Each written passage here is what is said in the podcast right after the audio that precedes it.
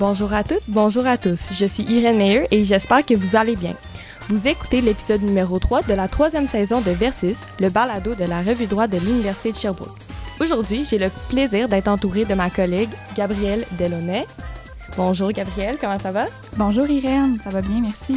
Pour cet épisode, nous recevons Maître Geneviève Richard et Maître Alexis Wawanolowat pour discuter du droit des Autochtones et des enjeux actuels entourant cette matière. Bienvenue, bonjour, comment allez-vous?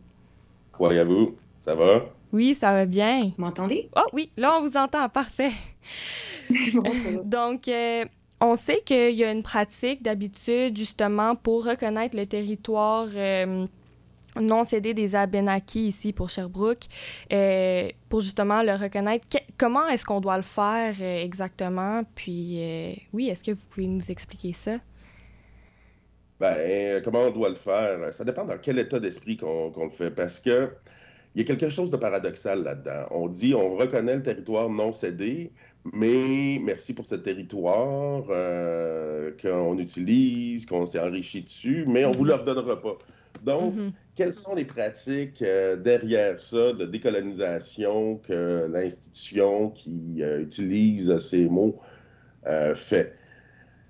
Euh, ça peut avoir une portée éducationnelle quand même assez intéressante pour faire comprendre que les territoires n'ont pas été cédés, euh, puis de, faire comprendre aux gens en général euh, cette, réalité-là. Mm-hmm. Mais donc, moi, je pense que c'est quelque chose qu'on peut faire et il faut que ça soit fait avec franchise. Puis avec franchise, ça veut dire comment on sort de la réalité coloniale qui est encore là aujourd'hui. Donc, euh, c'est ça, de, le faire comme ça, de dire qu'on on reconnaît la présence des Abénakis sur ce territoire et ainsi de suite. C'est une belle et bonne chose dans la mesure où c'est accompagné d'actions réelles. OK, je comprends. Tu as quelque chose à rajouter, Geneviève, là-dessus? Oui, ben, je suis tout à fait d'accord avec toi, Alexis. Euh, je pense que c'est important de le faire pour éduquer les gens d'abord. Parce que souvent, les gens ne le savent pas. Mm-hmm. Euh, par exemple, moi, quand j'ai commencé à l'Université de Sherbrooke en 2010, je n'avais jamais entendu que j'étais en territoire Wabanaki non cédé. Euh, et c'est plus tard dans ma pratique que je me suis rendu compte que j'avais passé quasiment 10 ans de ma vie sur ce territoire-là. Donc, je ne le savais pas et je pratique aujourd'hui en droit des Autochtones. Donc, je pense qu'à la base, c'est pour l'éducation, mais je suis d'accord que c'est un pas vers cette fameuse réconciliation. J'aime pas, j'aime pas ce terme-là en tant que tel parce que je le trouve très galvaudé et mal utilisé mais je pense que c'est un premier pas pour au moins mieux se connaître et savoir sur quel territoire euh, on se trouve. Parfait. Donc, euh, je, vais dire qu'aujourd'hui, on est sur le territoire euh, non cédé des Abenaki, puis justement, on veut reconnaître ce territoire et dire merci. Donc, euh, nous souhaitons vous préciser que nous optons pour une formule quelque peu différente. Euh, nous vous proposons deux épisodes portant sur le droit des Autochtones, soit celui-ci et celui à venir dans deux semaines. Donc, l'épisode actuel nous permettra de discuter des aspects plus théoriques et de la pratique en droit des Autochtones et le prochain épisode serait dédié aux enjeux d'actualité. Alors, d'où que vous soyez, je vous souhaite la bienvenue à Versus.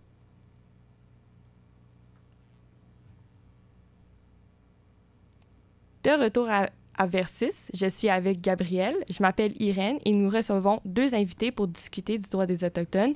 Justement, ils nous ont déjà expliqué euh, un peu comment reconnaître euh, le territoire non cédé des Abénakis ici à Sherbrooke, mais il faut pareil faire une introduction. Donc, Gabrielle? Oui, bien sûr. Donc, moi, je vais vous présenter euh, nos deux invités. Maître Richard est avocate, elle pratique en droit des Autochtones. Euh, elle a pratiqué au sein du cabinet Kane Lamar entre 2016 et 2017 et elle a été procureure euh, à la commission Vient à Val d'Or entre 2017 et 2018. Présentement, elle est avocate à l'Institut de développement durable des Premières Nations du Québec et du Labrador et euh, elle est aussi conseillère auprès du barreau concernant le droit des Premières Nations et des Inuits. Et Maître Wawa Noloat est aussi avocat qui pratique en droit des Autochtones, euh, avant de débuter sa pratique en droit, il a été député à l'Assemblée nationale euh, entre 2007 et 2008. D'ailleurs, il était le premier autochtone à siéger à l'Assemblée nationale depuis l'obtention du droit de vote euh, par les Autochtones en 1969, ce qui est utile de souligner. Et présentement, il pratique en droit au cabinet Néachiche et Champoux, où il a effectué son stage de formation professionnelle.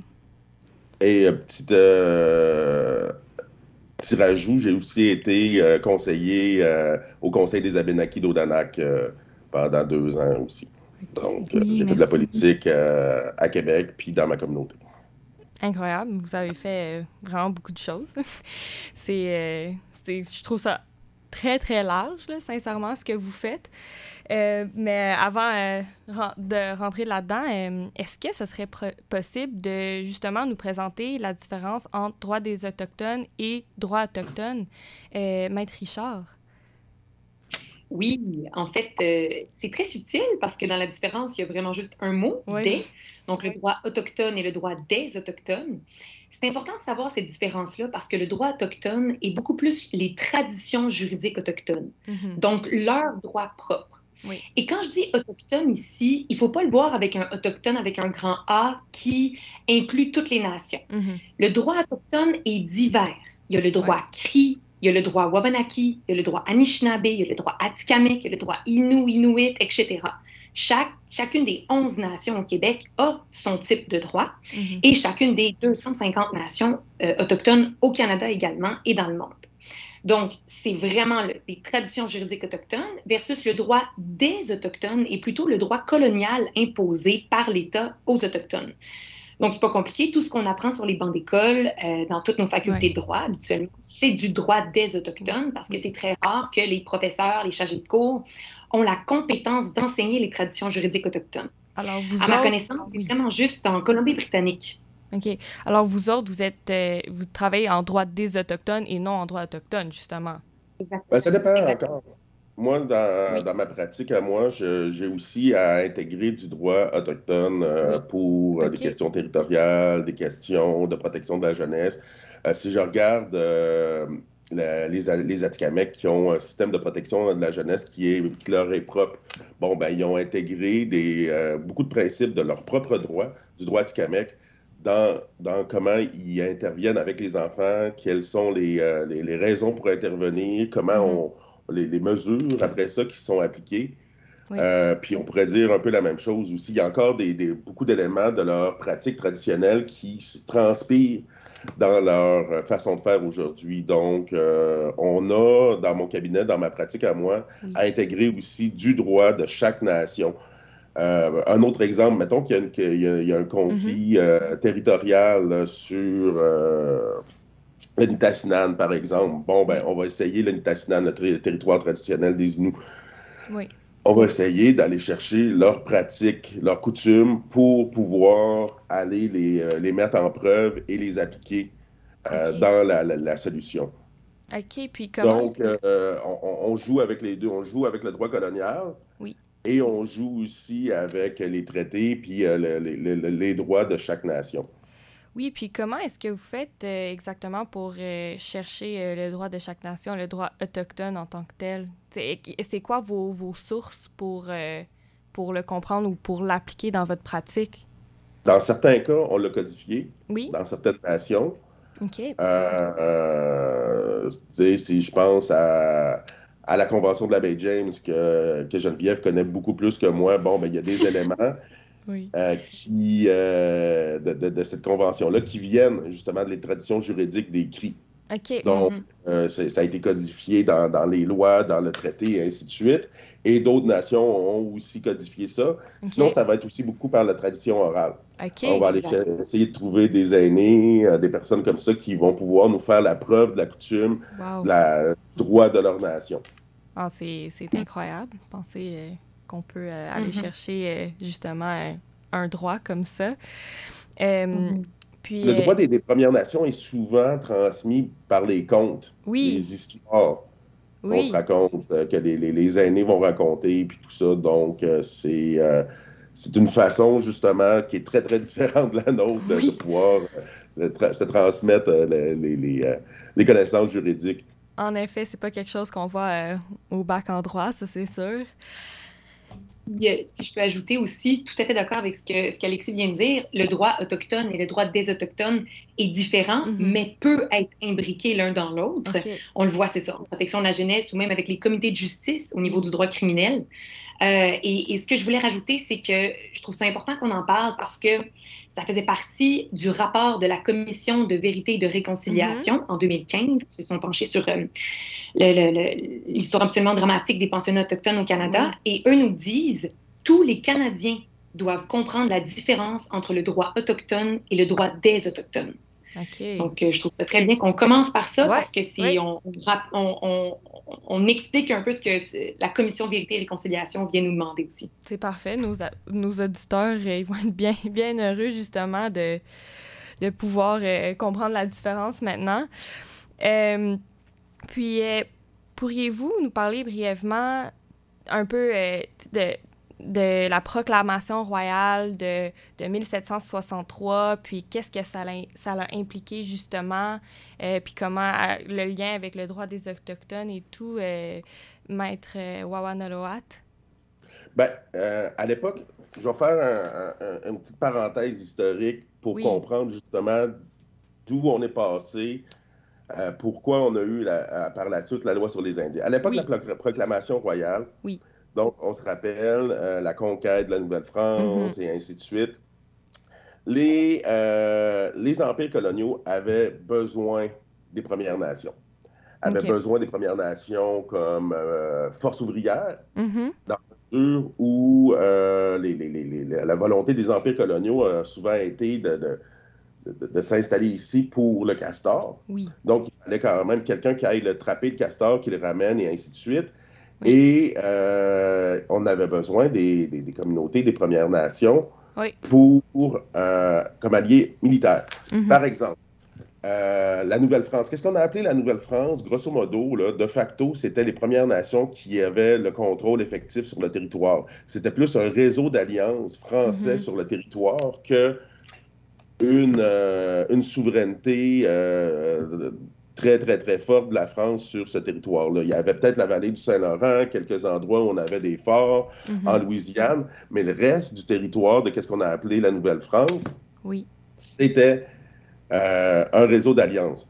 Euh, mais je suis en partie Wendat, euh, mais des amis Wendat me disaient que, grosso modo, qu'est-ce qu'on a pris? C'est le réseau diplomatique Wendat qu'on a supplanté, que les, les Wendat sont morts de, beaucoup de, maladies et ainsi de mm-hmm. suite, et des guerres avec euh, les, les, Mohawks, mais bon, ou la, Confédération des Cinq Nations, et on a supplanté les réseaux diplomatiques, on a changé les Wendat pour les Français. Grosso modo, il y a eu la Grande Peine Montréal, et les Français avaient besoin des Premières Nations pour pouvoir continuer à vivre sur le territoire. Les Anglais avaient plus une, euh, stratégie de, colonisation, mais quand même, on a repris euh, l'idée du wampum en deux voies que les mm-hmm. euh, Néerlandais avaient fait avec les, les Mohawks pour euh, le wampum à deux voies, c'est dire qu'on va vivre chacun de notre façon, mais on va être alliés, mais on va aller dans la même direction ensemble, chacun dans nos canaux différents.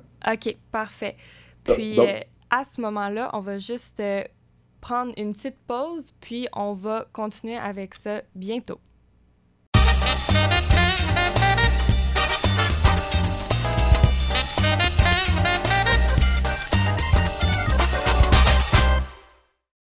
Parfait. De retour, euh, Maître Wawanaloat, est-ce que vous pouvez continuer euh, sur euh, le sujet des wampum à deux voix? Oui, ben c'est ça.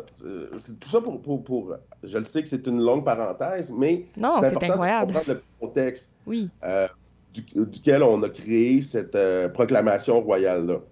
La proclamation royale vient à la suite de la conquête de la Nouvelle-France. Donc, les Anglais ont encore besoin des Premières Nations sur le territoire. Donc, on va, par euh, cette proclamation-là, euh, établir justement des droits, entre autres le territoire indien, où euh, on n'avait pas le droit d'aller acquérir des terres sans le... C'est juste la couronne qui avait le droit de le faire, et des choses comme ça. Pour s'assurer que les Premières Nations soient toujours des alliés de la couronne britannique. Euh, puis ça a été utile euh, en grande partie à cette couronne britannique-là. On l'a vu par la suite avec l'indépendance des, euh, des, colonies américaines. Les Britanniques avaient encore besoin d'alliés sur le territoire. Oui. Donc, de fil en aiguille, on, on, a continué à nous traiter en partenaires, en alliés, Mm-hmm. Jusqu'à temps qu'on arrive dans les années 1800 ou 1815, il y a eu le blocus de Napoléon. Mm-hmm qui a fait en sorte que les, Britanniques avaient de la misère à aller chercher leur bois en Suède pour faire leur navy. Ils sont, sont retournés de bord. On a commencé à aller exploiter la vallée de la Saint-Maurice, la vallée de l'Outaouais pour aller faire leur bateau, aller faire leur, navy. Et qu'est-ce qu'on. C'est qu'on a changé justement le mode d'exploitation du territoire. Là, on est arrivé avec une stratégie de colonisation et une stratégie d'extractivisme. Extraire les ressources du territoire. Et qu'est-ce, qu'on, qu'est-ce qui arrive dans ces, deux formes-là de colonisation? C'est que on a, euh, avec la colonisation de peuplement puis l'extractivisme, quand on a des Autochtones sur le territoire, ça devient une nuisance. Donc, on a commencé à mettre en place des lois pour nous répertorier, nous mettre sur des réserves et ainsi de suite. Je, je, fais ça euh, très, très, très rapidement. Non, mais c'est parfait. Il y a plein d'informations. J'essaie de tout assimiler en même temps. Puis, euh, mais c'est vraiment très intéressant. Donc, on est, on est passé d'alliés, d'utilitaires pour les, les, pouvoirs coloniaux à mm OK. Oui. Et euh, tout ça culminé avec l'idée de, de, de, nous mettre, nous tasser sur des réserves et de vouloir nous assimiler. On était sûr mm-hmm. qu'à l'époque, on, est passé d'un certain euh, racisme euh, euh, qui était juste sociétaire. On est venu même l'inscrire dans les lois avec Alexander McDonald, qui était un, fervent d'un Canada arien et blanc. Oui. C'est c'est connu et reconnu, euh, donc les recherches, puis on a même inscrit dans des lois, si on regarde les lois sur l'immigration, on voit qu'on ne voulait pas une colonisation autre que des, euh, des, Européens. Oui, oui, en effet, c'est vrai.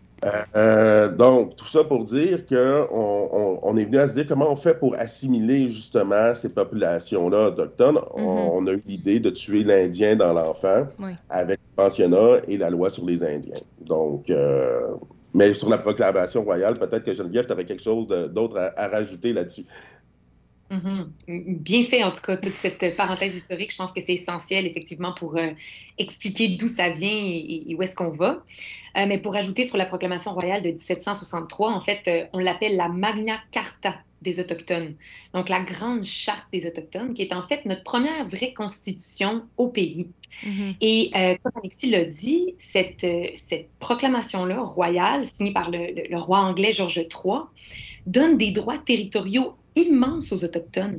Euh, et, c'est vraiment en fait une construction d'une relation de nation à nation, ce qui est vraiment un terme à la mode aujourd'hui parce qu'on tend à revenir à cette ancienne façon de faire-là. Donc, c'était vraiment de nation à nation. Et ce qui est intéressant là-dedans, c'est que ils étaient reconnus comme des nations distinctes avec leur propre langue, leur propre tradition, leurs propres coutumes. Donc, on ne voulait pas les assimiler totalement à l'époque, en 1763. Comme Lexi a dit, c'était vraiment plus une alliance euh, politique, militaire, économique. Et ce qui est intéressant, c'est grâce à la proclamation royale, mm-hmm. euh, même si elle date de 1763, elle est encore en vigueur aujourd'hui. Et c'est à cause de cette proclamation royale-là qu'on signe des traités. En fait, tous les traités historiques et les traités modernes sont signés à cause de cette proclamation royale-là qui dit noir sur blanc, en gros, là, euh, on ne peut pas prendre votre territoire si vous ne nous le cédez pas dans un traité, en gros.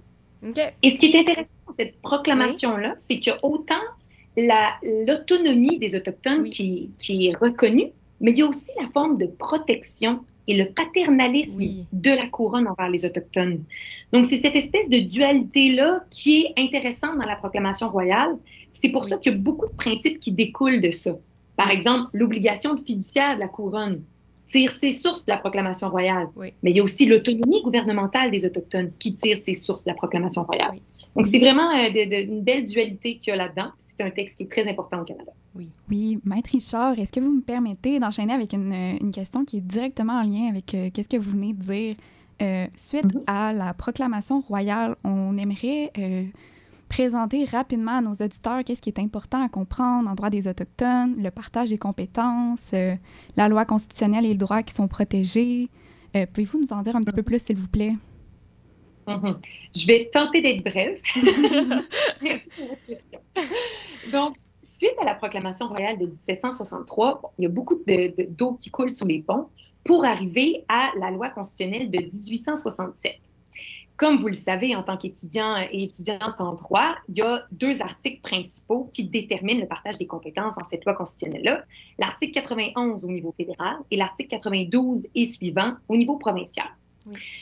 L'article 91, paragraphe 24, nous dit que, et là, je dois prendre des, des, guillemets ici, les Indiens et les terres réservées aux Indiens est de compétences fédérales exclusives. Oui mais ce n'ont pas nécessairement pensé dans la rédaction de cette euh, loi constitutionnelle-là, nos chers pères de la Confédération. C'est tout le conflit de compétences par la suite, parce qu'après ça, l'article 92 et suivant donne la compétence exclusive aux provinces au niveau, par exemple, de la santé, de l'éducation, de la justice, de la police. Et là où le bas blesse vraiment, c'est au niveau du territoire et de ses ressources. Donc, ça a été euh, par la suite, et même encore aujourd'hui, c'est extrêmement compliqué de naviguer à travers le partage des compétences parce que souvent, les Autochtones tombent en deux chaises. Ni le fédéral ni le provincial veulent prendre cette compétence-là, ou pire, les deux ont cette compétence-là. Et c'est pour ça d'ailleurs qu'il y a autant un ministère fédéral des affaires autochtones qu'un ministère provincial ou dans chaque province euh, au niveau autochtone. Donc, il y a toujours comme ces deux paliers-là, mais ça ne veut pas dire qu'ils ont plus de services souvent on se rend compte que les Autochtones ont moins de services à cause de cette craque constitutionnelle-là. Oui. Oui, puis euh, on a encore un petit euh, peu de temps. Oui, j'aurais une question euh, un petit peu rapide, si vous me le permettez. selon vous, est-ce que le pluralisme juridique, ce serait une voie envisagée pour faciliter les choses, justement? Bah, c'est essentiel, en fait. et, ça existe déjà. Euh, on est déjà en ce moment au Québec dans une province bijuridique, donc dans un Canada bijuridique, avec le système de common law et le système de droit civil. On est très capable de faire les deux. Donc, pourquoi pas rajouter ce, troisième ordre de gouvernement-là et ce troisième système juridique-là, qui serait mhm. le système autochtone? Et comme je vous dis, on le fait déjà. Alexis, au départ, nous a parlé, par exemple, de la protection de la jeunesse à Tikamek c'est du droit autochtone, c'est du pluralisme juridique. C'est la même chose, je vous ai parlé des comités de justice au niveau du droit criminel. Donc ça, c'est par exemple une espèce de, conseil des aînés qui vont se pencher sur la peine au niveau criminel d'un des membres de leur communauté. Donc ça, c'est du pluralisme juridique. Et il y a aussi le tribunal d'Aquasasne, qui est un tribunal autochtone, Mohawk, qui mm-hmm. existe déjà au, Canada puis, euh, puis au Québec. Donc oui, c'est essentiel, mais je pense que votre question devrait être plus comment développer plus le pluralisme juridique. Alors, euh, oui, selon vous, comme euh, Maître Wawanaloat, comment est-ce qu'on devrait le faire justement rapidement, bien sûr? Ben, il y a des, des, des, des, éléments intéressants. Si on regarde le code, euh, le code criminel du Groenland, oui. on, on, insère à l'intérieur de ce code criminel-là l'idée qu'il faut que les juges prennent en compte la réalité inuite des, des prévenus. On, on dit même que les juges danois doivent avoir des assesseurs euh, inuits qui les assistent euh, quand c'est le temps de, juger une personne. Donc, euh, je pense qu'il serait intéressant que nos juges ici, quand il y a des Autochtones qui, qui sont en cause, ils pourraient avoir des assesseurs de ces nations-là. Ça serait une façon, par exemple. mais c'est très, très vaste comme sujet. Oui, en effet. Euh, malheureusement, c'est tout, le temps qu'on a pour, euh, pour cet épisode. C'était très court, mais il y avait beaucoup d'informations. Alors, euh, merci beaucoup. Merci à vous. Allez, on y est. Vous venez d'écouter Versus, l'épisode numéro 3 de la troisième saison du Balado Versus le balado de la revue droit de l'Université de Sherbrooke. Nous espérons que vous, vous avez apprécié cet épisode et l'entrevue avec Maître Geneviève Richard et Maître Alexis Wawanolowat. Merci pour votre écoute. Nous, nous vous invitons à rester à l'affût pour la diffusion de la suite de l'entrevue dans le prochain épisode de Versus, qui va diffuser dans deux semaines sur CFAC. Je m'appelle Irène Meyer et ma co-animatrice, Gabrielle Delaunay. Merci également à toute l'équipe de la Revue Droit et merci beaucoup à Michael Jechutek et Maud Laprise, nos collègues euh, qui nous ont beaucoup aidés. Euh, pour en savoir plus sur la revue, sa publication et toutes les activités qui y sont reliées, visitez usherbrooke.ca. À bientôt pour un prochain épisode.